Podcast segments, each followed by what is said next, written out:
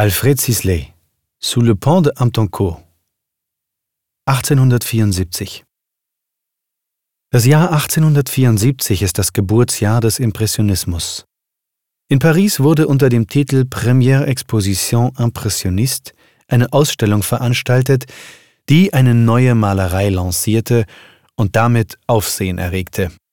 Diese Malerei sollte unmittelbar auf die Wirklichkeit reagieren und die Sinneseindrücke unverfälscht wiedergeben. Alfred Sisley zählte zu diesen Neueren. Ein Sammler lud ihn im selben Jahr nach England ein, und Sisley verbrachte dort den Sommer. Besonders zog ihn Hampton Court an der Themse an, wo die neue Eisenbahnbrücke stand, eine Konstruktion aus Eisenguss und Backsteinen. Brücke und Rudersport waren moderne Motive. Technik und zeitgenössisches Leben traten an die Stelle romantischer Landschaften.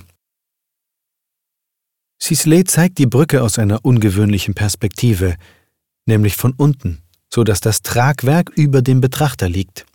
Im Blick sind die massiven Pfeilerpaare. Sie laufen dramatisch verkürzt in die Tiefe. Die Ruderboote wirken dazwischen winzig. In der traditionellen Malerei wurden Kompositionen mit zahlreichen Studien vorbereitet.